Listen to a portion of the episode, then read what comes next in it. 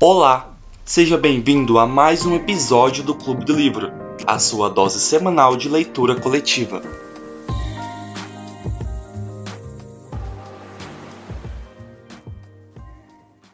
A gente ficou de ler, né, todo o, até o final, todo o restante de Torturado, e nessa última parte a gente tem a história contada pela, pela encantada Santa Rita Pescadeira, que na verdade ela não é Santa Rita Pescadeira, né, ela é só um encantado que no corpo da, da miúda é, apareceu né, como Santa Rita Pescadeira. E aí a gente tem meio que um pouquinho da conclusão, né, do, do, do de como foi a vida dessa dessa família, dessa, desse pessoal que a gente está acompanhando aí desde o início. Logo após a morte de Severo, como que a, a Bibiana ela toma frente das coisas, como que fica é, a relação dela com a família, é, dos, o futuro dos filhos. Aí também tem até uns dois capítulos que intercala no, num, num pensamento da, tanto da Bibiana logo a morte do marido, quanto da, da Belonísia também, né? Uma, é, é, é literalmente é um capítulo para cada um, logo um atrás do outro. E a gente encerra com aquele capítulo assim que seria um plot twist, talvez seria um plot twist, né, da, de quem matou o, o Salomão, que, né, para quem não leu, spoiler, foi a encantada Santa Rita dentro do corpo da nossa querida Bibiana. Vou começar falando a minha nota, e aí quem for falando também já começa a falar a nota e o que achou. Eu vou dar. Eu, na verdade, eu fiquei entre 4 e 4,5. De início, eu quis 4. Quando eu terminei, quando eu li, quando eu comecei a ler o, o, o capítulo da Encantada, eu pensei em dar 4,5. Porque, assim, eu não sou muito fã de histórias em terceira pessoa, mas eu gostei da forma como que ela narrou. E fiquei pensando assim, cara, esse livro poderia ter sido muito bem, do início ao fim, narrado pela Encantada, e ele seria, assim, cinco estrelas favoritado para mim, se ele tivesse sido narrado assim porque foi uma narração muito bom esse personagem meio que de fora. Só que o que acabou comigo é que no, aqueles dois únicos capítulos que foi intercalando entre o pensamento da Bibiana e da Belonísia, que é aquele que ela começa tipo assim, ah, você sabe que é triste quando não sei o que, não sei o que, quando não sei o que, não sei o que. Porque não ficou parecendo uma coisa, uma, uma história contada de terceira pessoa. Ficou parecendo que elas mesmas estavam falando. Só que agora, pensando, como. Eu não sei se eu entendi isso, mas eu acho que é isso, né? Que a Encantada entrou no corpo das duas. Então, faz sentido, no capítulo da Encantada, ter a opinião das duas. Só que a gente só descobre isso no último capítulo. Então, não sei se isso interfere, mas isso meio que. Não sei se pela minha falta de compreensão, isso atrapalhou a minha experiência. Então, acho que minha nota final vai ser 4. Sujeita a mudanças a partir do que vocês forem falando. Então, eu vou colocar 4,5, mas justamente ao contrário do que tu falou, Maria Luísa, eu vou colocar 4,5 porque eu senti falta da narração da Belonísia ser mais real com a Belonísia do que realmente foi. Porque não teve uma diferença em. Reparem meus gatos, não, tá, gente? Não houve uma diferença entre a narração da Bibiana com da Belonísia com a Encantada. Não teve a diferenciação é, o autor não, não, incorporou, vamos supor, incorporou o eu lírico da, da Belonisa porque ela é semi-analfabeta. Então, o pensamento dela não tem que ser tão perfeito assim, com, com a língua tão culta desse jeito. O que a Bibiana está entendendo, porque ela foi letrada, ela é professora, assim por diante. E é encantada, obviamente, ela, em teoria, sabe de tudo, né? Mas eu senti isso da, da Belonisa, de ela eu não estava criticando no começo, porque eu pensei que ela também seria letrada e tudo mais, mas ela não acabou sendo. Ela sabe escrever o básico. Tanto era que ela fugia das, das aulas para ir para a roça. E eu sentia essa diferenciação. Eu queria um pouquinho mais de sotaque nas, nas palavras. Eu, eu tinha dito isso no primeiro encontro, que eu senti incomodada também de um autor escrever sobre mulheres. E no final eu me senti incomodada é, de que uh, ele estava tentando incorporar mulheres e se sentia incomodada. Precisamente que parece que o final do livro passou na década de 80 e eu não sentia tanta firmeza assim, naquela época, não vivi naquela época, obviamente, mas não senti tanta firmeza de uma mulher conseguir liderar o movimento naquela época. Movimento de, de. Obviamente, é ficção, tem que entender que é ficção, mas Eu, não, é, eu falo isso quando a Bibiana, depois da morte do Severo, ir na frente das pessoas e falar: cara, olha o que está acontecendo com a gente. Olha esse babaca do. Esqueci do, do dono da fazenda. Naquela época, talvez a mulher não tinha tanta voz assim. Então, eu fico, fiquei um pouquinho incomodada. Mas é, eu não participei da última reunião, que foi da segunda, da segunda parte, que estava sendo narrada pela Belonísia, né? Cara, é, eu vou fazer um pouquinho de comentário sobre isso, porque na última reunião eu não consegui participar. Eu fiquei muito feliz com a morte do Tobias. Eu me sinto até um pouco mal por isso, mas eu fiquei muito feliz dele ter morrido.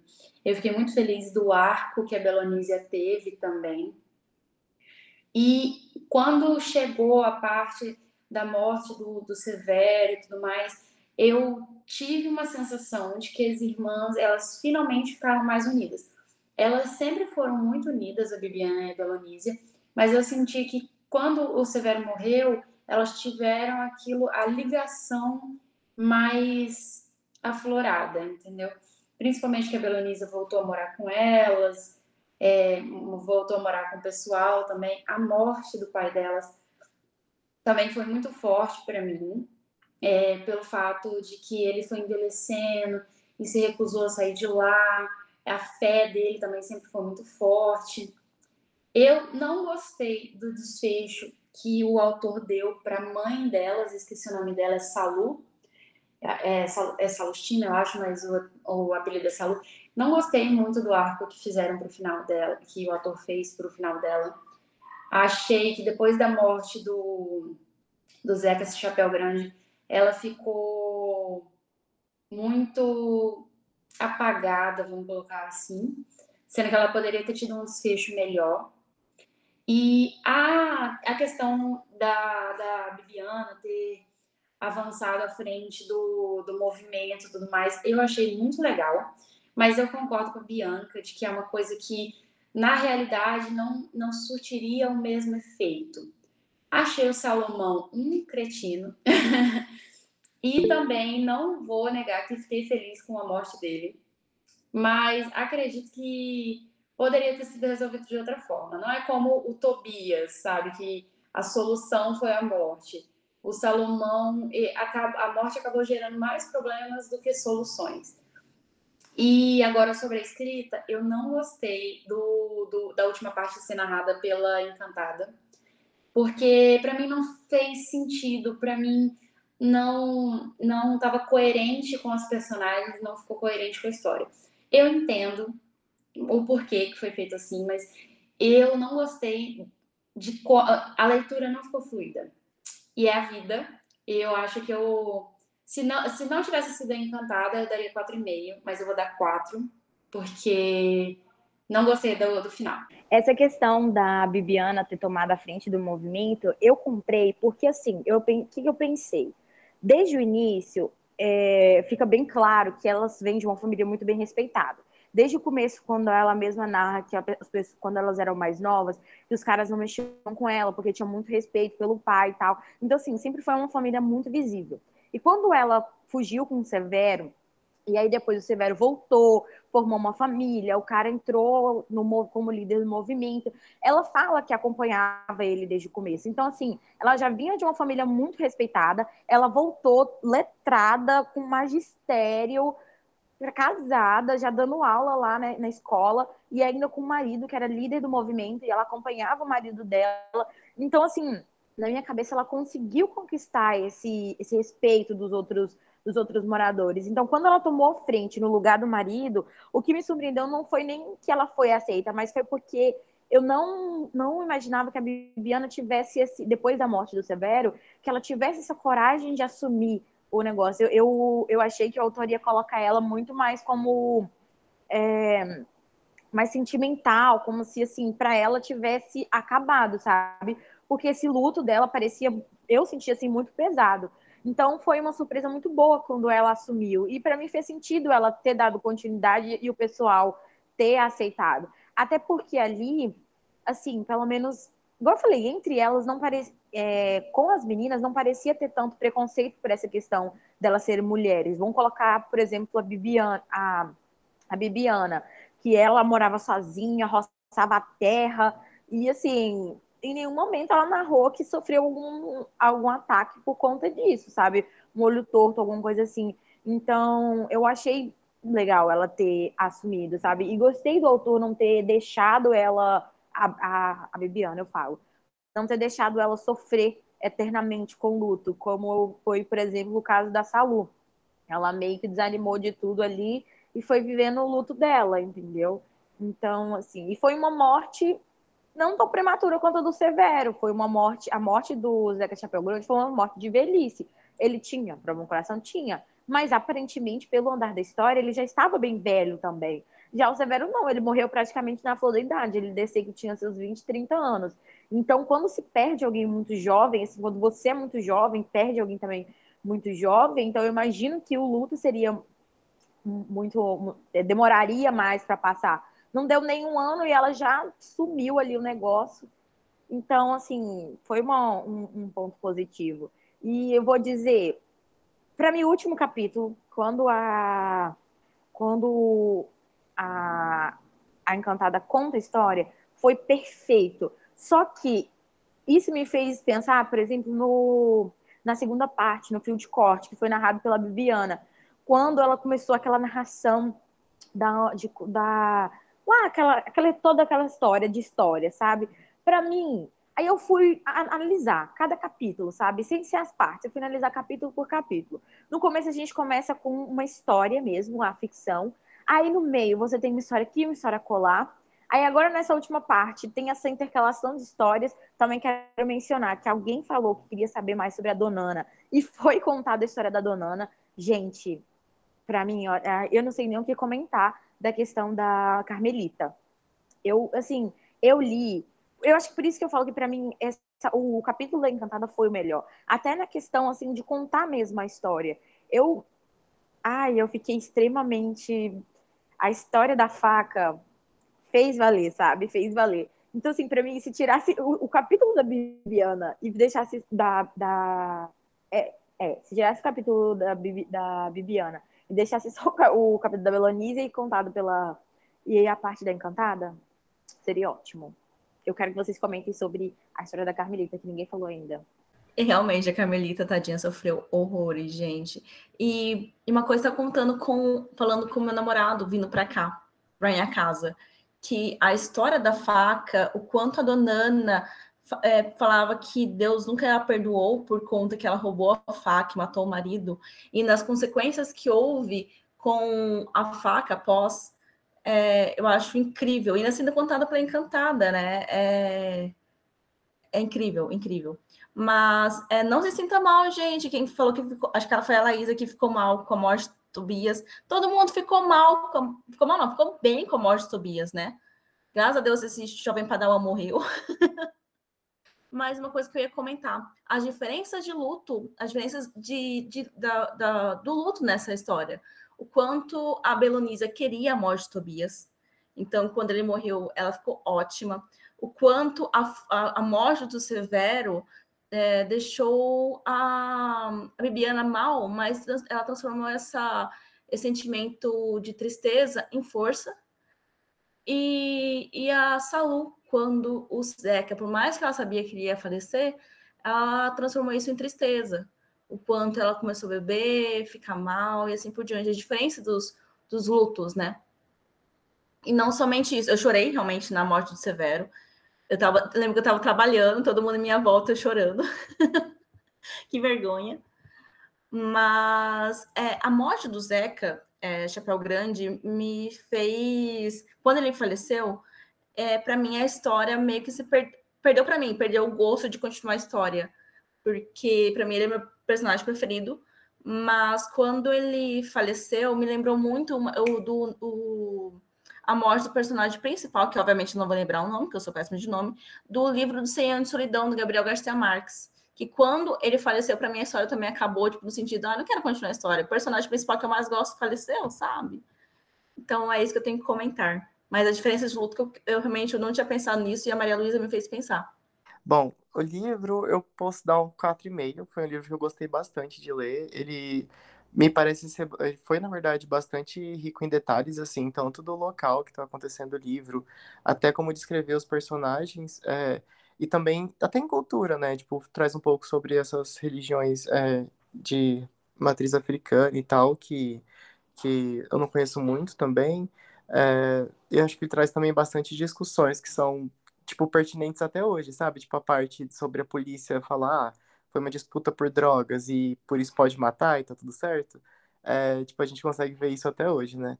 E o livro, ele, o, o escritor dele resgata também bastante elementos, sabe? Tipo, do começo, por exemplo, eu não lembro que situação, mas falavam sobre as meninas brincarem com a boneca de, de milho lá, né? Com o sabugo de milho. E aí, eu acho que lá pro meio do livro é, traz essa referência de novo. E aí, quando entra no capítulo da. No, no, na parte da, agora, essa terceira parte da Encantada, é, começa a contar a história de várias pessoas que apareceram. Por exemplo, da Carmelita mesmo, fala finalmente quem era a Carmelita, qual era a história por trás dela, conta de onde que a faca veio. Então, eu achei bem legal o livro não jogar algumas informações só no começo e não trazer elas de volta. Foi bem legal ter trazido é, de novo. É, a parte que fala também sobre o, pessoal indo evangelizar também lá, eles, eu, eu achei bem bacana.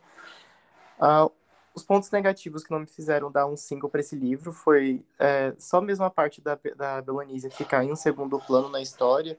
Eu acho que ela poderia ter tido um final assim, um pouco mais legal e não ser só uma mulher que, sei lá, machuca o pé, tem problema para andar e, e, só fica por aí.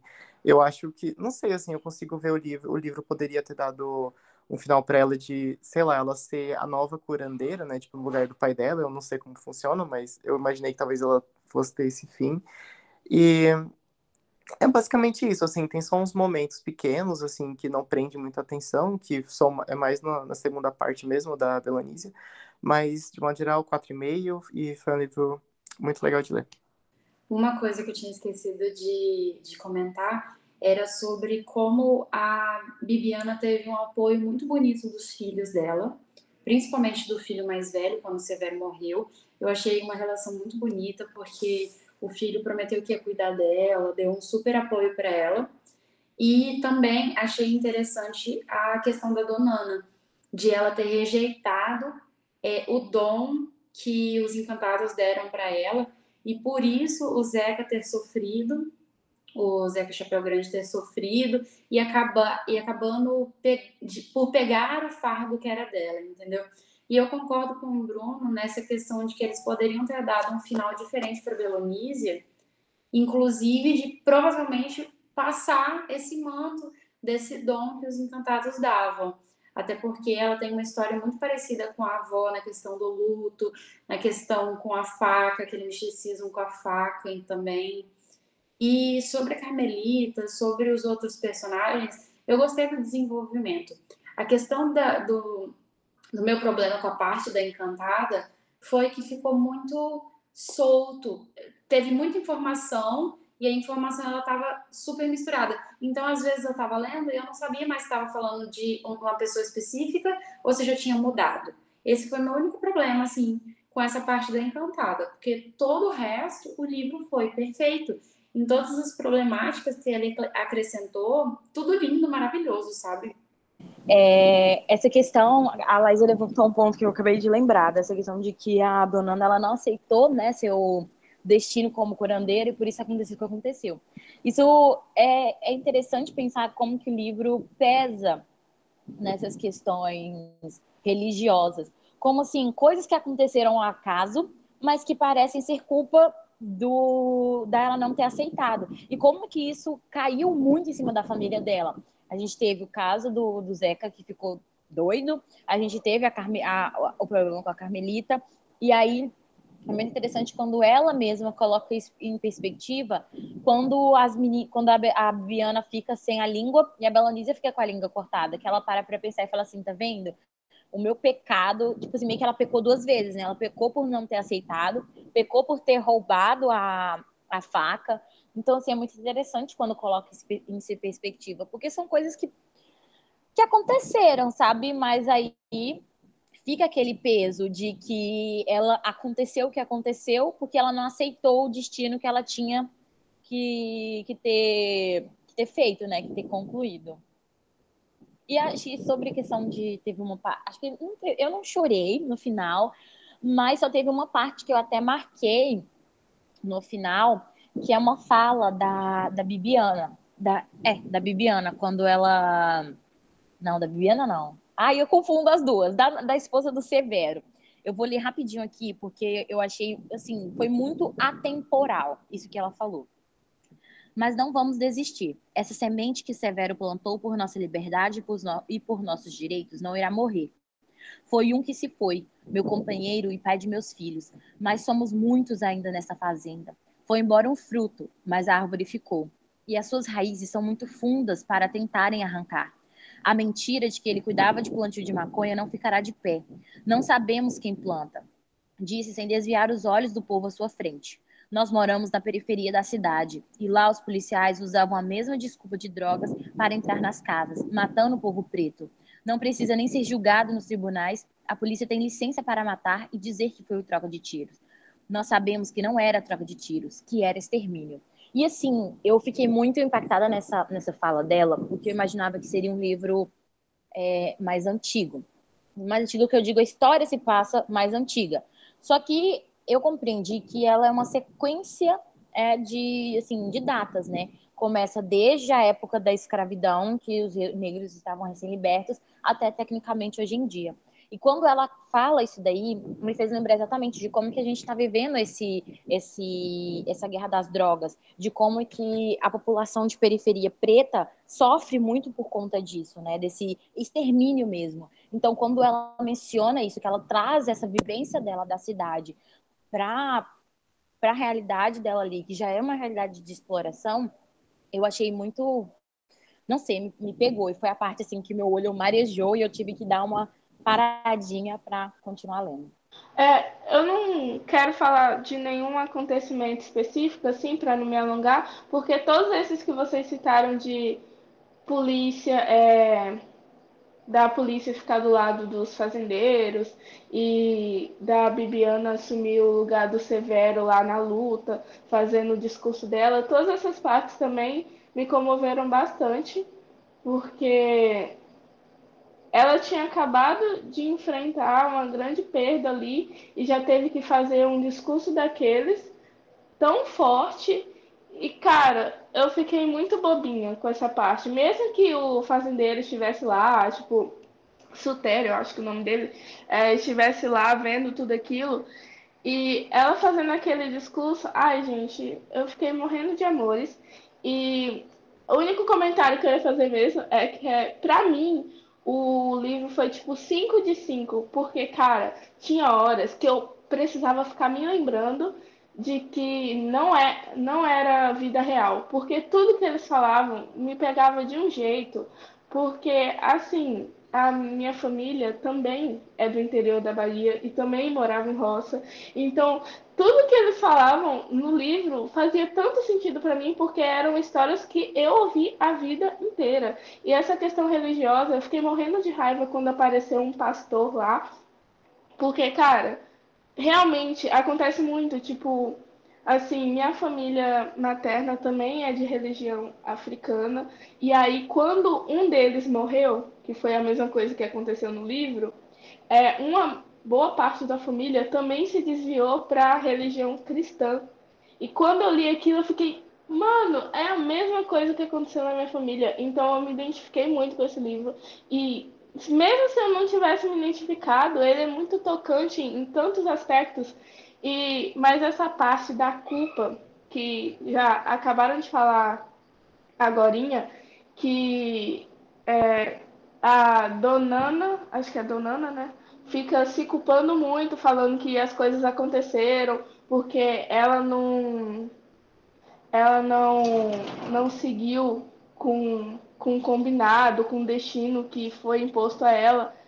É, então, isso dá para ver por dois viés, né? Porque pelo viés religioso é realmente verdade, mas não é justo porque muitas das coisas que aconteceram foi questão de desigualdade social mesmo. Então, é um peso tão grande você ter que levar isso de tipo todas as desgraças que aconteceram foram por minha causa, porque eu não quis seguir com esse destino. Então é uma linha muito tênue, né? Tipo, o que é o destino dela e o que aconteceu por causa das desigualdades sociais e tudo mais. Tá, acho que sou eu. Eu vou de 4,5 e eu vou de 4,5 porque o livro começou muito bem. Tipo, eu achei o autor genial quando ele escondia detalhes que ele integra é, in, é integrar depois e depois a gente ter que ficar imaginando e descobrir outras coisas. Eu achei genial. Depois eu achei que perdeu um pouco a fluidez, como outras pessoas já falaram. É, eu não acho que nem não tenha nenhum elemento no livro para mim que não fez sentido. Tipo, eu discordo do, do pessoal que falou que não fazia sentido é, uma mulher assumir a liderança do movimento, porque em lugares mais emergentes de, do interior, tipo, é, pessoas, mesmo que sejam mulher, é, mulheres ou pessoas normalmente marginalizadas, é, pessoas instruídas, elas têm um certo status de é, de guia. E também o livro passou o tempo todo construindo aquele status de guia para a família em relação ao resto do, do, do pessoal ao redor daquela região. Então acho que tudo fez sentido. Até o pessoal achou que a, uma das irmãs foi injustiçada. Eu sou péssimo com o nome também. Eu não acho, eu acho que a vida é assim e às vezes a gente é injustiçado e nem todo mundo tinha que ter um final glorioso porque é, a vida é assim, às vezes, tipo, realmente só acontece merda para uma pessoa.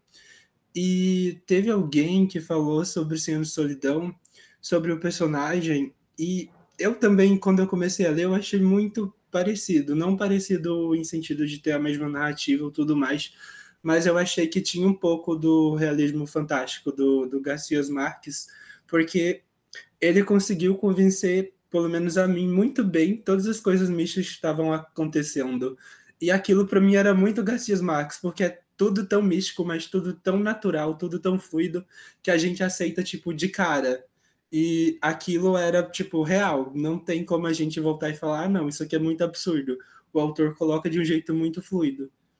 Eu só não vou de cinco por causa do, da perca da fluidez da história no final. E eu adorei também. Alguém falou que contaram as outras histórias no, no, no, último capítulo e eu adorei isso, porque eu geralmente não gosto de, de livros que ficam focados em uma pessoa só. Eu gosto que todas as histórias sejam contadas, desenvolvidas. Gabriel, fui eu que falei do Gabriel do Gabo, e eu não tinha reparado uh, é que os dois são realismo mágico.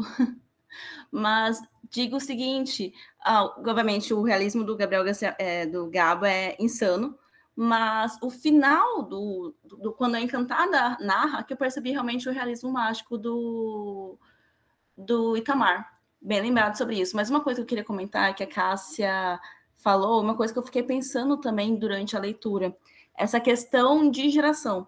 Por exemplo, quando a Nana, como ela não tinha absolutamente nada, nada, qualquer coisa para ela valia alguma coisa. Por exemplo, quando ela pegou a faca, ela só queria comer. Quando o Zeca foi em busca de comida e conseguiu uma terra na qual, por mais que seja sem salário, por mais que ele conseguisse plantar ali, para ele foi de um grande, uma grande gratidão. Porque da onde ele, tinha, para onde ele foi, já é uma coisa grata.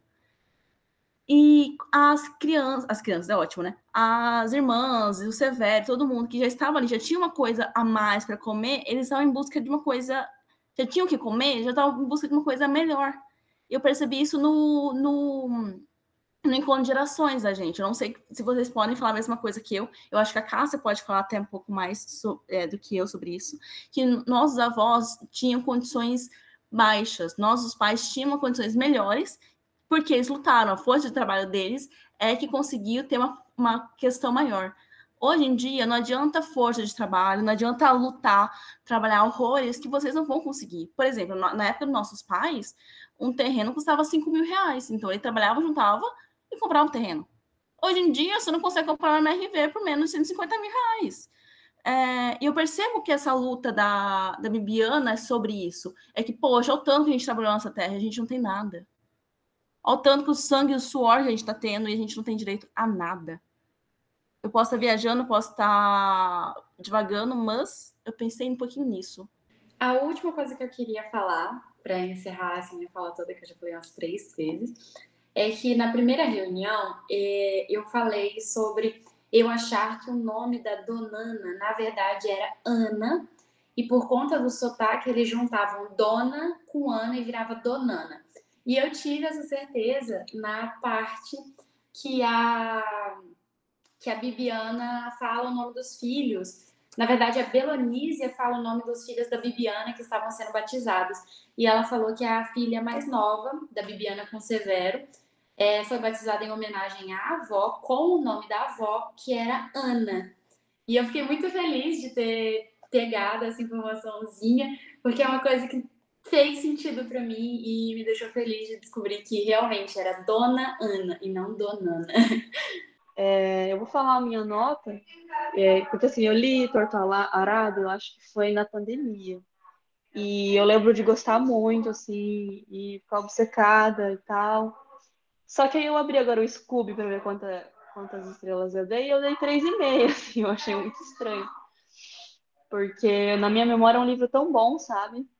É muito bom mesmo, assim, de escrita, de é, eu achei a escrita bonita, achei muito bem escrita, achei a narrativa interessante e acho que tem tudo para ser aquilo que a galera fala, né? De futuramente se tornar um clássico da literatura brasileira e pode ser um livro que vai ser lido como Dom Casmurro, né? Esse tipo de coisa e eu concordo muito, até porque eu também acho ele mais acessível, assim, mais fácil de compreender. É... E também mais interessante, né? Convenhamos assim. Mas enfim, eu, eu percebi agora também que eu achei que eu fosse lembrar de tudo, e ouvindo vocês conversando e tal, eu percebi que eu teria que ouvir tudo de novo, porque. Quer dizer, ler tudo de novo, né? Porque realmente esqueci ba bastante coisa.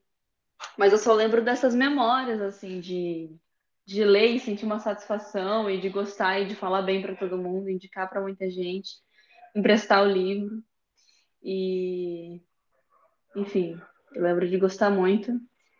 Bom, então acho que é isso, gente. É seguinte, é, a Lalu já abriu, né?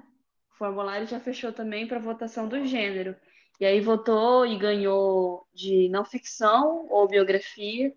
E eu, sinceramente, fiquei muito feliz, porque eu queria muito que esse gênero ganhasse algum dia, e eu sempre votei, eu nunca achei que fosse ganhar. Inclusive, eu queria ter indicado para a gente ler o livro da Suzane von né? Que é do. do. Ah, não vou lembrar o nome do autor, mas é aquele jornalista lá, que ele também escreveu sobre a Flor de Lis e sobre a. Ai, meu Deus, não vou lembrar. Matsunaga, da Elise Matsunaga. É, que quem gosta de true crime, né? Acho que já deve ter ouvido falar. E e eu achei até que não fosse ganhar esse gênero nunca, tanto é que eu comecei a ler o livro da Suzane sozinha com uma outra amiga. Mas enfim, acho que ainda dá tempo de indicar se se alguém mais tiver interesse, né? Porque eu acho que bastante gente gosta de true crime. Mas de qualquer forma, tem muitas indicações boas, assim, eu já vi que indicaram aquele da como é que é o nome? Diário de uma favelada, né? Quarto de despejo que eu também tenho, eu quero muito ler há muito tempo já. Enfim, acho que tem muita coisa bacana para a gente indicar para ler nesse gênero, gente. Isso aí, Bianca, parabéns. é maravilhoso porque eu acho que tem vários livros desse gênero que, que, tem, que cabem dentro das categorias, né? De ter até 300 páginas e, enfim, não ser uma continuação, né? Bom, de qualquer forma, gente, é isso. A Bianca quer falar? Pode falar. Não, sem contar que eu acho que Tortarado com realismo mágico já me bastou de ficção por hora. Para mim, eu li Harry Potter de 100 páginas, o Gabriel Garcia Marques já me esgotou, quero uma coisa mais real, quero pisar no chão. é, eu também gosto de dar uma mudança, assim, eu gosto sempre de ler uma ficção e algum outro livro de não ficção junto, assim, porque aí quando você cansa da ficção, você tem o outro, quando você cansa do outro, você volta para ficção, né? Mas enfim, gente, muito obrigada pela participação de hoje. Continue participando. É, eu não sei exatamente qual que é o próximo sábado que a gente vai começar a reunião, mas de qualquer forma eu acho que já fica meio programado para que seja no próximo mesmo. Mas se não for, a gente avisa no grupo. É... Eu estive um pouco ausente nesse mês porque estava muito corrido para mim, mas eu vou voltar para o clube, vai dar tudo certo. E, gente, chame seus amigos, assim, é uma forma que eu acho muito bacana para a gente conseguir horas de extensão, né, no, horas complementares, na verdade, dentro da universidade. E também que a gente, enfim, crie o hábito de leitura e tudo mais, tudo que eu acho de muito positivo dentro do clube. Então, chame seus amigos e continue participando, estejam aí ativos. E obrigada pela participação e bom final de semana, gente. tchau, tchau. Mandem suas indicações.